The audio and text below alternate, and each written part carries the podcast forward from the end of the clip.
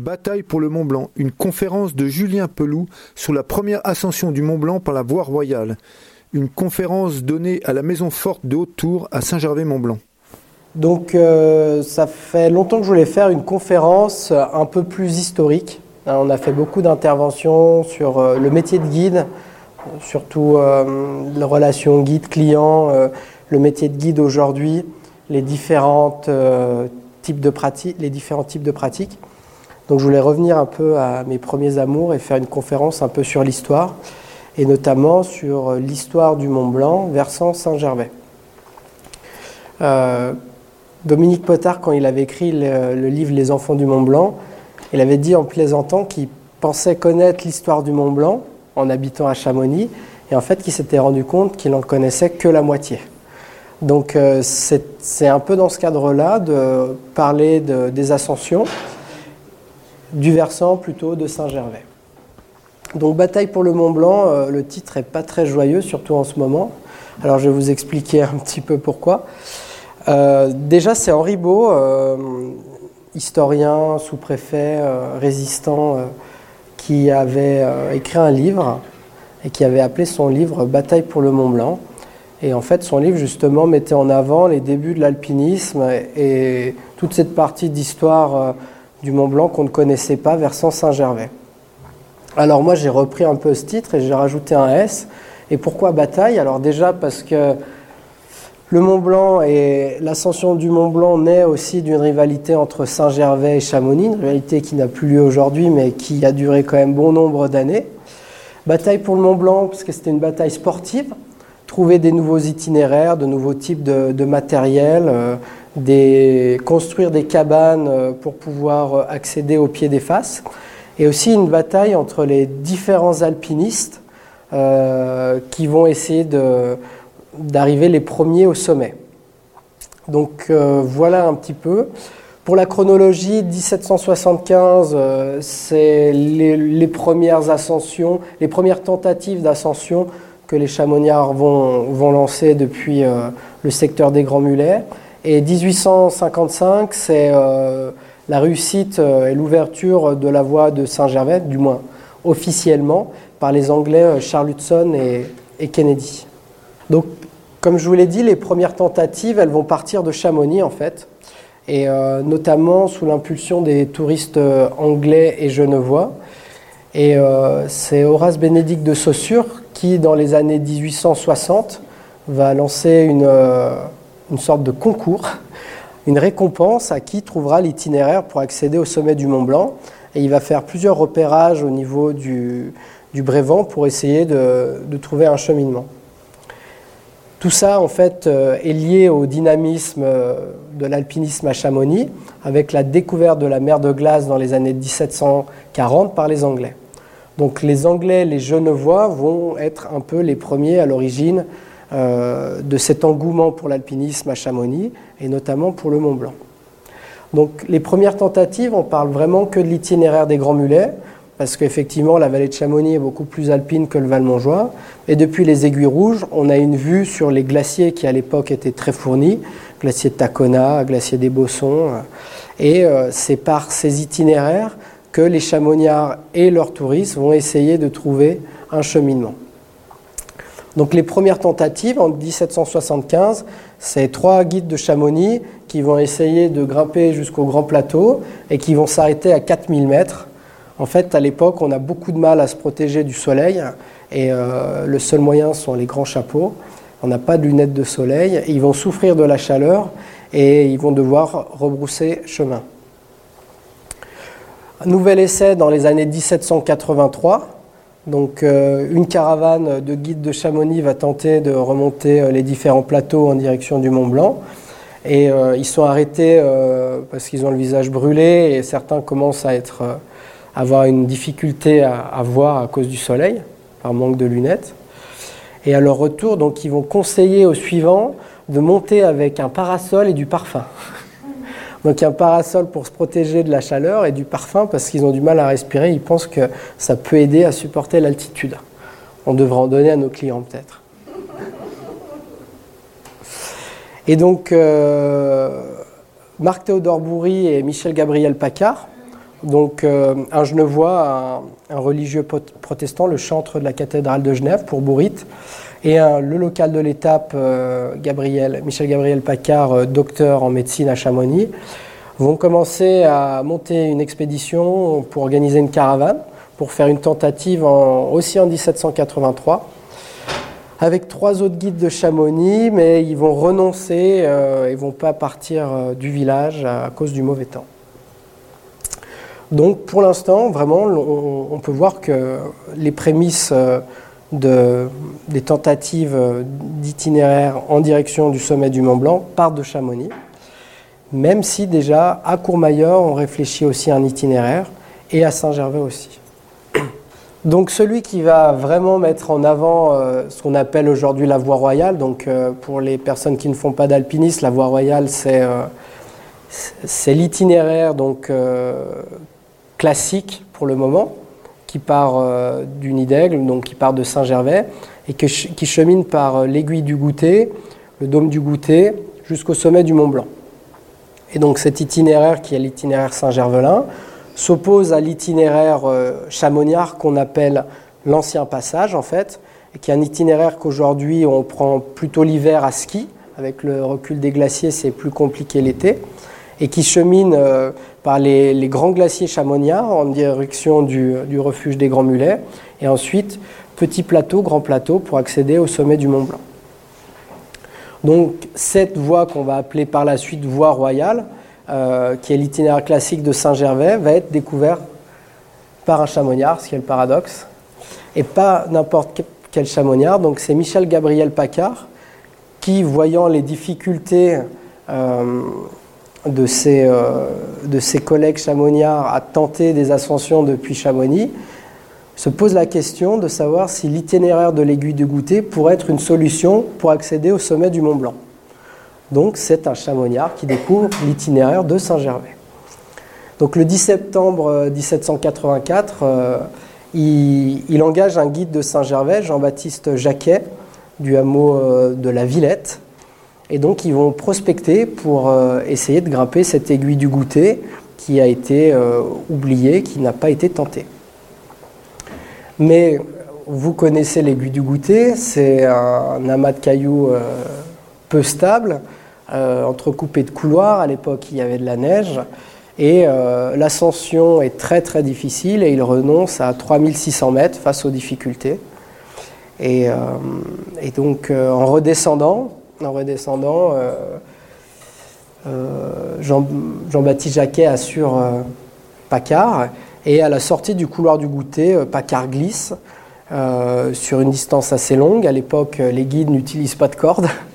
Et euh, il s'arrête euh, in extremis au bord du précipice. Et, euh, donc il va graver son, nom sur une pierre parce qu'il s'est vraiment fait peur et il a été sauvé par Dieu. On n'a jamais retrouvé son graffiti d'ailleurs, peut-être qu'on le retrouvera un jour. Donc tentative échouée de Paccard avec son guide Jacquet sur l'itinéraire de goûter, mais c'est une première déjà. Rien que le fait de poser la question et d'avoir l'idée de passer par euh, Saint-Gervais, c'est une nouveauté. Sept jours plus tard, donc du coup, les guides de Saint-Gervais, ils ont quand même senti un peu la faire venir. Donc ils essayent d'organiser une caravane. Et euh, ils font donc François Cudet, François Gervais, toujours des guides des hameaux de la Gruve, de la Villette, de tout ce secteur, réussissent l'ascension de l'aiguille du Goûter. Donc euh, non sans mal, mais donc c'est la première ascension de l'aiguille du Goûter en 1784. Ils vont pas poursuivre plus loin pour l'instant, mais euh, on sait que cette aiguille peut être vaincue, alors que depuis la vallée, et notamment depuis Bionasset, qui est un petit peu le camp de base des ascensions, elle paraît très raide et euh, très verticale. Donc l'illuminé au Pierron, c'est euh, le surnom de Marc Théodore Bourri que Dominique Potard avait donné dans le livre Les enfants du Mont Blanc, parce que c'est un personnage assez original. Il est passionné du Mont Blanc et euh, alors, il n'a pas les revenus que peuvent avoir ses confrères genevois comme de Saussure. Et lui, il n'a pas non plus la forme physique. Et il est passionné, il est passionné du Mont Blanc. Et il va organiser plein d'expéditions pour essayer d'arriver le premier, le premier au sommet. Il est né en 1732 dans, dans, les Cévennes. Et en fait, c'est un protestant qui a fui un petit peu les, la, c'est pas les guerres de religion, mais la pression religieuse de l'époque. Il s'est réfugié à Genève et il est devenu chantre euh, de la cathédrale de Genève. Et il va se passionner pour l'alpinisme et notamment pour le Mont Blanc, parce que vous savez que de Genève, on a une très belle vue sur le sommet du Mont Blanc. Donc il organise euh, une tentative lui aussi en 1784 depuis Bionasset, et, euh, mais son, son ardeur est grande, mais ses capacités sont petites. Et il a une petite forme physique, et peu de, peu de technique. Donc avec ses guides, il, échoue au pied du couloir du goûter. Il a déjà du mal à arriver au rocher de Tête-Rousse. Et euh, c'est là que les, guides de Saint-Gervais de Chamonix s'entendent, notamment euh, François Cuidet et Joseph-Marie Coutet. Et ils vont, faire, euh, ils vont décider, de, ils en ont marre de l'attendre, alors ils le laissent au pied du couloir du goûter. Et eux, ils n'ont pas envie de faire demi-tour. Et ils décident de poursuivre et d'aller plus loin. Et ils vont monter donc, l'aiguille du goûter, le dôme du goûter, ils vont aller jusqu'au rocher Valo et ils vont buter contre euh, cette arête qu'on appelle aujourd'hui l'arête des bosses. Parce qu'il faut savoir, à l'époque, on n'a pas de crampons, pas de piolets. Et pour l'époque, c'est un exploit. Et ils vont redescendre de nuit en s'arrêtant à ramasser des cristaux euh, dans l'aiguille du goûter. Et ils vont raconter à, Théodore, à Marc Théodore Bourrit euh, leur ascension, ce qu'ils ont vu. Et que c'est possible d'aller au sommet du Mont Blanc depuis ce versant. Donc si Paccard a découvert l'itinéraire, a eu l'idée de passer par là, c'est grâce au guide de, Bourri qu'on les guides de Bourri ont, validé le fait que c'était vraiment possible d'aller au sommet depuis Saint-Gervais. Donc suite à, cette tentative, euh, de Saussure entend parler un petit peu de la réussite de Bourri. Et euh, donc, euh, de Saussure, c'est l'homme du Mont Blanc. Hein. c'est lui vraiment qui est passionné et qui a eu euh, le plus grand dynamisme pour essayer d'encourager les guides, les chamoniards notamment, à tenter l'ascension et à trouver un itinéraire. Il est passionné du sommet depuis les années 1760 et pour lui c'est une obsession. C'est un scientifique et donc il, il, espère pouvoir faire des relevés et faire avancer la science en plus du côté sportif, il y a un côté, euh, scientifique à sa démarche. Donc euh, dès 1785, euh, De Saussure, qui était jusqu'alors très présent à Chamonix, s'intéresse au versant de Saint-Gervais, et notamment sur l'impulsion de, Bourri. Et donc ils vont, ils vont, faire, une, ils vont faire une tentative. Donc cette tentative, elle est bien documentée. Et euh, s'entourent de guides de Chamonix en premier et de guides de Saint-Gervais qui viennent compléter leur caravane. Donc les guides de Chamonix doivent assurer plutôt le côté technique, l'encadrement, l'assurance des gens, et les guides de Saint-Gervais plutôt le côté itinéraire, donc euh, le, cheminement ou passer. Donc ils partent de Bionasset, ils sont logés à Bionasset pour une première nuit, et euh, de Bionasset ils vont grimper le mont Lachat, les Rognes, et ils vont construire euh, vraiment le, premier refuge, la, première cabane, on va dire, sur, euh, sur l'itinéraire euh, de la voie royale, qui est située à peu près au niveau de la caravane d'Héronie actuelle. le paradoxe, c'est que sur la commune des Ouches, mais ils vont faire une petite cabane en pierre sèche pour passer la nuit. Et là, ils sont rejoints par François Cudet, le guide qui a fait l'ascension de l'aiguille du goûter l'année précédente et qui va diriger l'expédition. Donc ils partent euh, très tôt et euh, comme je vous ai dit, euh, si De Saussure est un bon alpiniste, Bourri l'est un petit peu moins. Et donc déjà, la caravane se scinde en deux et Bourri, qui est accompagné de son fils, ont beaucoup de difficultés à, rallier le couloir du goûter et, et Tétrousse. Ils traversent le couloir et euh, dans l'aiguille du goûter, donc on est sur euh, justement le côté un peu plus technique, c'est Pierre Balmat de Chamonix, le guide qui va prendre la direction de la caravane.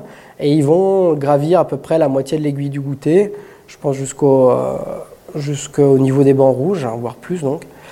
Et Pierre Balmat, il y a beaucoup de neige, c'est difficile de faire la trace.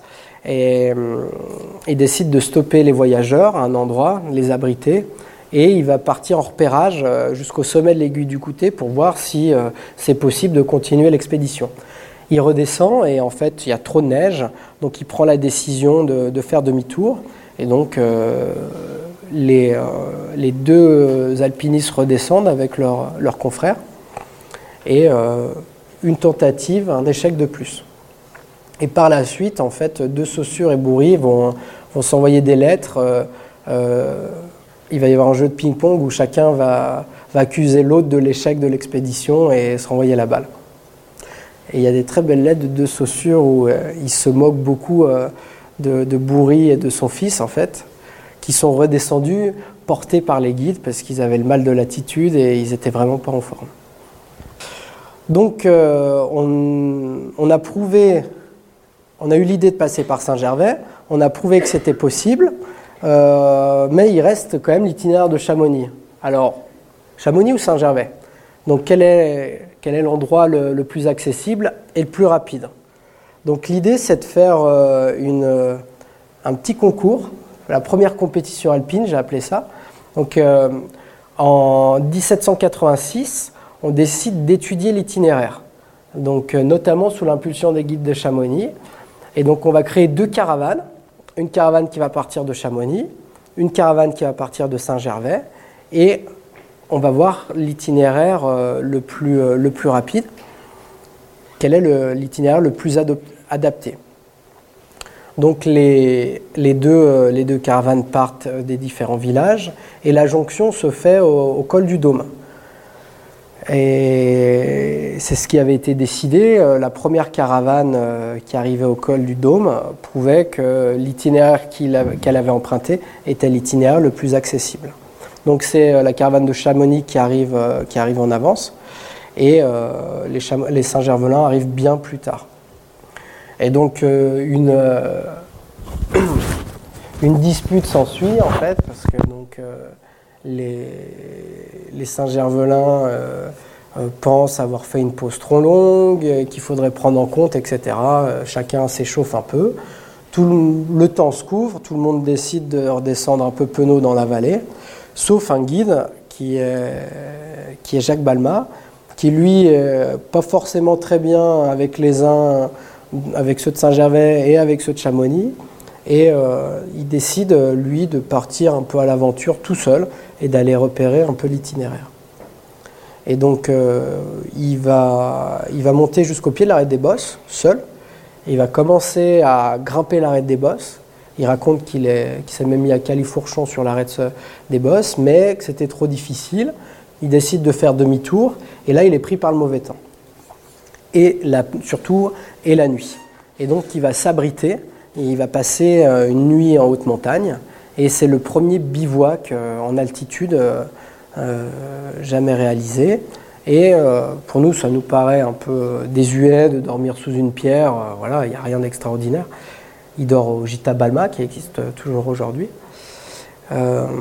mais à l'époque, il y a plein de superstitions sur les montagnes et personne n'a jamais dormi sur les glaciers ou en haute altitude. Donc euh, ça va un peu décomplexer euh, les habitants des vallées. On va se rendre compte qu'il est possible donc de, bivouaquer et ce qui va réduire de moitié les ascensions. Donc euh, il est en pôle position, Jacques Balma. Hein. C'est lui pour l'instant qui a été le plus haut et, c'est lui donc qui va qui va créer l'exploit. Le alors je ne vais pas m'étendre longtemps sur ce passage. Déjà parce que ça signe l'arrêt de mort de l'itinéraire de Saint-Gervais. Et c'est la victoire des Chamonniards, et c'est surtout un événement qui est très connu dans l'histoire de l'alpinisme. C'est le 7 août 1786. Jacques Balma et Michel Gabriel Paccard euh, vont créer une cordée et vont arriver les premiers au sommet du Mont Blanc depuis l'itinéraire de Chamonix. Donc c'est l'ouverture euh, de la voie euh, qu'on va appeler par la suite de l'ancien passage, qui est la voie de Chamonix. Donc de Saussure à Genève a eu vent de l'exploit et euh, il se rend euh, tout de suite à Chamonix. Il engage Jacques Balma le plus vite possible et il veut faire la répétition de l'ascension, mais il est retardé pendant presque une année par le mauvais temps. Et c'est qu'en 1787 qu'il va faire la, deuxième ascension du Mont Blanc, avec euh, une caravane beaucoup plus importante que celle de Jacques Balma et du docteur Paccard, où il va monter tout un matériel scientifique pour prendre des mesures au sommet du Mont Blanc. Et notamment, il va mesurer le bleu du ciel, et, ce qui est assez original. Et vous savez que la résidence d'Autour, c'est le musée des guides, mais c'est aussi une résidence d'artistes. Et on a eu en résidence des artistes qui ont refait l'expérience euh, de, de Saussure de mesurer le bleu du ciel. Alors c'est moi qui avais encadré euh, l'accordé. Et donc ils sont montés avec toute une palette de bleus pour essayer de retrouver euh, le bleu de Saussure qu'il y avait au sommet du Mont Blanc. C'était assez original avec, nos... On avait des grands draps bleus à comparer avec le ciel. C'était assez sympa. Donc De Saussure a fait des, des expériences au sommet du Mont Blanc. Et donc cette victoire chamonniarde sur, sur l'ascension euh, va créer un engouement, notamment auprès des Britanniques. Et euh, le refuge, euh, le refuge des, Grands Mulets va devenir le camp de base de l'ascension, construit en 1853, le camp de base des différentes ascensions qui vont, qui vont débuter. Donc pour Saint-Gervais, ben, c'est un peu la défaite les alpinistes désertent Bionasset et la vallée pour se rendre à, Chamonix et l'itinéraire de l'aiguille du goûter tombe dans l'oubli. Et même les Saint-Gervelins vont mettre un peu de côté l'alpinisme et c'est à ce moment-là qu'ils vont se rabattre plus sur les termes et toute cette clientèle touristique différente, plus, les alpinistes, mais plutôt les, curistes. Alors on, les, promeneurs de l'époque donc, se, moquent un peu de la situation en disant que à Chamonix, c'est, les gens musclés, bronzés, en forme, et à Saint-Gervais, c'est les gens blancs, souffreteux, euh, qui viennent au terme pour se refaire une santé. Donc euh, de 1786 à 1815, donc c'est la période un peu terne pour l'alpinisme à Saint-Gervais. C'est, le creux de la vague. C'est la traversée du désert. Et euh, c'est un, Autrichien, c'est un Allemand plutôt, c'est un, baron allemand, Franz Ludwig von Welden, qui est originaire du Bad-Württemberg et euh, qui combat dans les armées impériales euh, autrichiennes contre Napoléon pendant les guerres du Premier Empire. Alors il est passionné de montagne et c'est un artilleur en fait. Il est général de l'artillerie notamment pour combattre le général Murat en, Italie. Et comme souvent les artilleurs, ils sont très forts en cartographie. Euh, les, archéologues qui ont fouillé à Alésia pour Napoléon III étaient des artilleurs à l'origine. Et, donc lui, un artilleur, il va se passionner notamment pour la cartographie. Et il a réalisé des grandes... des il a fait des grandes avancées, notamment dans le Mont Rose. Et là, il se passionne pour le Mont Blanc. Et à la chute, euh, à la chute du Premier Empire, à la chute de Napoléon, donc euh, il se rend à Saint-Gervais et il relance un petit peu l'idée de gravir le Mont Blanc euh, depuis, depuis Bionasset. Alors déjà parce que le versant Chamonix est devenu une classique et il y a une démarche un peu sportive et de découverte de trouver quelque chose de nouveau. Donc il engage cinq guides du Val-Montjoie, trois de Saint-Gervais, deux des Contamines, et ils partent de, de. Tout se passe bien, mais l'expédition euh, prend un peu de temps. ils arrivent à 19h au sommet de l'aiguille du goûter. Et donc là, ils ne sont pas inquiétés, ils ont prévu, ils ont, emmené des, bâches, et ils décident donc de creuser des grands trous euh, dans la neige et de bivouaquer en haut de, l'aiguille du goûter. Et donc c'est le premier bivouac euh, au sommet de l'aiguille du goûter. Et L'idée était de repartir le lendemain faire l'ascension du Mont Blanc. Et en fait, ils passent une, vraiment une mauvaise nuit. Euh, il fait trop froid, l'équipement n'est pas adapté, ils n'ont pas l'équipement d'aujourd'hui. Donc euh, le matin, euh, ils vont faire demi-tour. Donc le, le, baron sonne la retraite et la retraite va se dérouler sur le glacier Tacona. Donc ils, vont, ils vont descendre versant Chamonix. Et c'est la première traversée de l'aiguille du goûter. Voilà. Donc euh, ils ont quand même fait une première, même s'ils n'ont pas respecté leur plan d'origine. Donc euh, ce baron euh, redonne un petit peu de vigueur à, à l'alpinisme Saint-Gervelin et notamment au tourisme. Et c'est Nicolas Genoroux, un, aubergiste de Saint-Gervais, qui a l'idée, lui, de capter, de relancer déjà l'itinéraire, la volonté de grimper depuis Saint-Gervais au sommet du Mont Blanc, mais pas sous un aspect sportif, plutôt sous un, aspect commercial. Il a vu qu'à Chamonix, l'écouter en fait beaucoup d'argent et que le village s'est développé notamment euh, grâce à l'ascension du Mont Blanc, que les guides travaillent bien. Et il a l'idée de se dire qu'on peut capter une partie de cette clientèle sur Saint-Gervais. Donc pour ça, il faut, un camp de base, il faut un point de départ et il faut aussi euh, un itinéraire euh, pour accéder au sommet du Mont Blanc. Donc en 1818, il va construire un petit pavillon euh, à Bellevue. Et, l'idée, c'est d'avoir un, point de départ pour tenter le Mont Blanc depuis Saint-Gervais. Donc très bon commerçant, il va faire une campagne de pub dans les journaux de l'époque, des affiches, il va engager des guides et il va, euh, il va communiquer. Et notamment il va mentir en affirmant que les guides de Saint-Gervais ont réussi à faire l'ascension du Mont Blanc depuis son établissement en une journée. Et donc que les touristes peuvent venir et que c'est possible d'aller au sommet du Mont Blanc depuis Bellevue en une journée avec les guides de Saint-Gervais. En 1820, donc, euh, Joseph Hamel, le conseiller du tsar euh, en Russie, qui est aussi passionné d'alpinisme, euh, apprend l'existence de ce pavillon de Bellevue et il décide de s'y rendre. Et à son tour, il engage des guides à Saint-Gervais et il décide de tenter l'ascension avec les guides. Donc les deux guides, François Pérou et Maurice Mollard, l'encadrent et l'ascension est un échec, ça se passe très mal. Déjà parce que pour l'instant, le Mont Blanc n'a pas été vaincu depuis Saint-Gervais. Et puis en plus, le, conseiller du, tsar est pas en, forme, pas en grande forme physique, mais un fort caractère. Et il rentre de nuit euh, au, refuge, donc au pavillon de Bellevue. Et donc du coup, euh, le, le conseiller du tsar est vexé.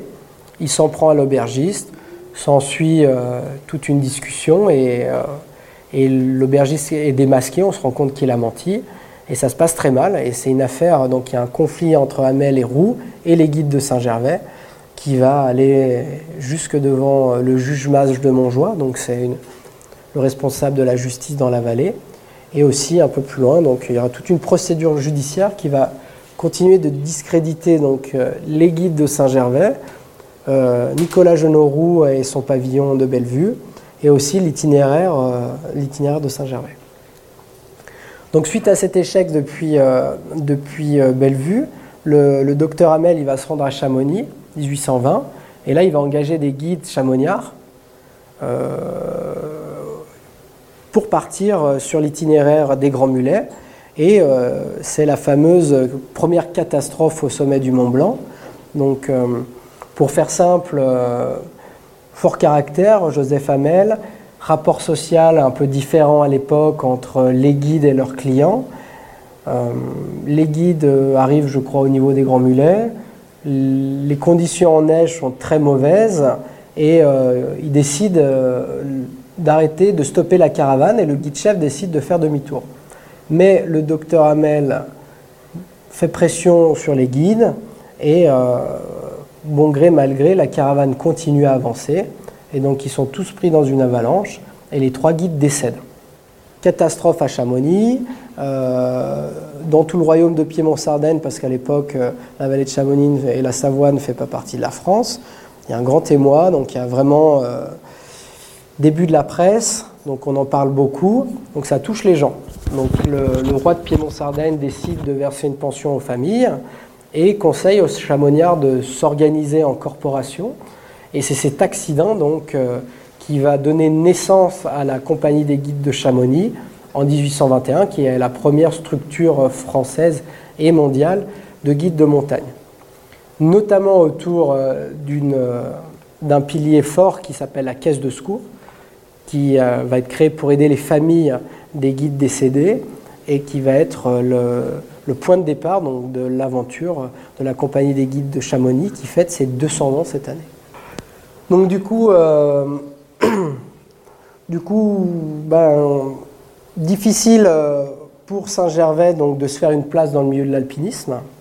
Euh, Chamonix s'organise en 1821 en compagnie des guides, structure donc les différents itinéraires, notamment avec les, la découverte du Mont-en-Vert, tout ce qui est l'organisation multière, découverte de la mer de glace, et l'ascension du Mont Blanc, donc plus alpin, avec euh, le tour de rôle, le premier tour de rôle de guide en France, qui permet d'attribuer euh, aux clients des guides pour faire l'ascension du Mont Blanc.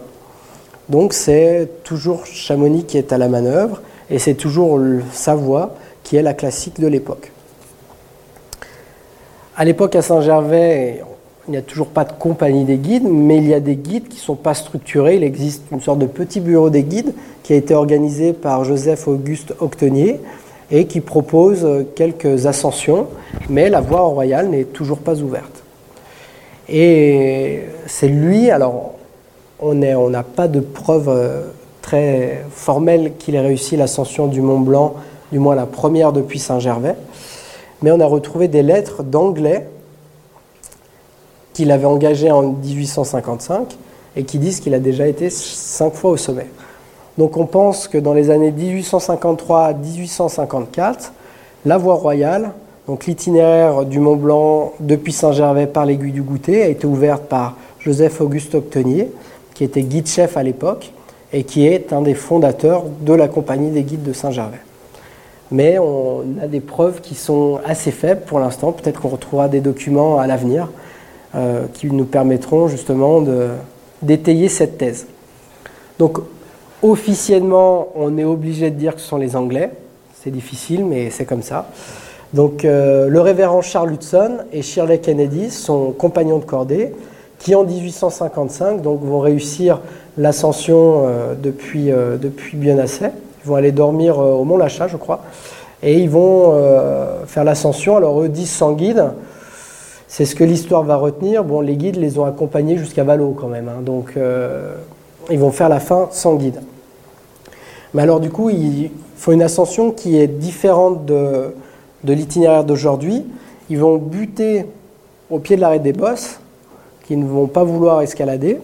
Donc ils vont descendre pour rejoindre l'itinéraire de Chamonix, le mur de la côte, pour accéder au sommet du Mont Blanc.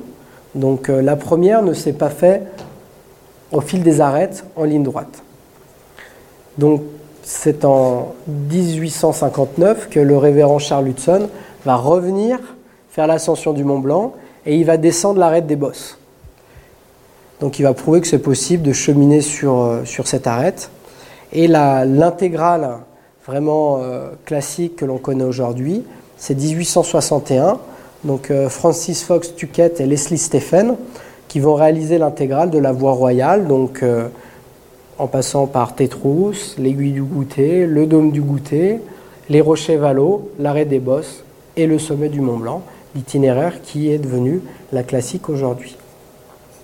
Donc ces Anglais, qui sont de très bons alpinistes, sont encadrés par des guides suisses. Et euh, en plus d'être de très bons alpinistes, ils sont des très bons communicants. Et en rentrant au Royaume-Uni, l'alpinisme est à la mode à l'époque là-bas. Ils vont parler dans les milieux bourgeois de l'époque de cet itinéraire de Saint-Gervais qui est selon eux beaucoup plus intéressant que l'itinéraire de Chamonix parce qu'il emprunte une ligne de crête alors que l'itinéraire de Chamonix emprunte plutôt des glaciers. Et c'est eux qui vont mettre un petit peu à la mode donc euh, la voie, qu'on va nommer voie royale, hein, parce qu'on surnommait à l'époque le Mont Blanc le monarque des Alpes. Et donc euh, la clientèle britannique va doucement basculer de Chamonix à Saint-Gervais.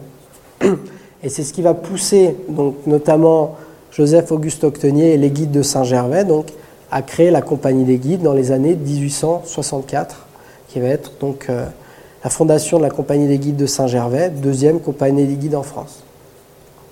Donc la voie royale devient à la mode. Et les guides de Saint-Gervais vont commencer à l'équiper. Et donc le premier refuge va être, euh, construit en 1858. Donc c'est un petit peu le mot de la fin, voilà, la première cabane de l'aiguille du goûter. Ils vont réaliser, les guides de Saint-Gervais vont faire 60 portages pour montrer les planches, tous les matériaux. Donc le premier refuge du goûter va être une cabane de 6 places à peu près, avec un poêle, une table qui se rabat. Et donc ça va sonner un petit peu le départ de l'alpinisme euh, à Saint-Gervais, de l'alpinisme touristique et des premières ascensions du Mont Blanc depuis, euh, depuis ce refuge du goûter. Voilà, bah, je vous remercie. Je ne vais, pas m'étendre. Je ne sais pas si j'ai été long ou pas. Mais euh, je voulais un petit peu rappeler donc ces, différents, ces différents faits sur l'histoire de l'alpinisme à Saint-Gervais et, donc montrer en fait que ça a mis beaucoup de temps à, se mettre en place cet itinéraire qui aujourd'hui nous paraît classique et qui est l'itinéraire le plus fréquenté euh, en France hein, ou même dans le, dans le monde. Hein. C'est un itinéraire qui, qui accueille 30 euh, 000 personnes euh, par été et, et, qui donne beaucoup de fil à retordre aux guides. Donc je voulais montrer un petit peu que il avait été difficile de le trouver et aujourd'hui ça nous paraît évident mais qu'à l'époque c'était un vrai exploit.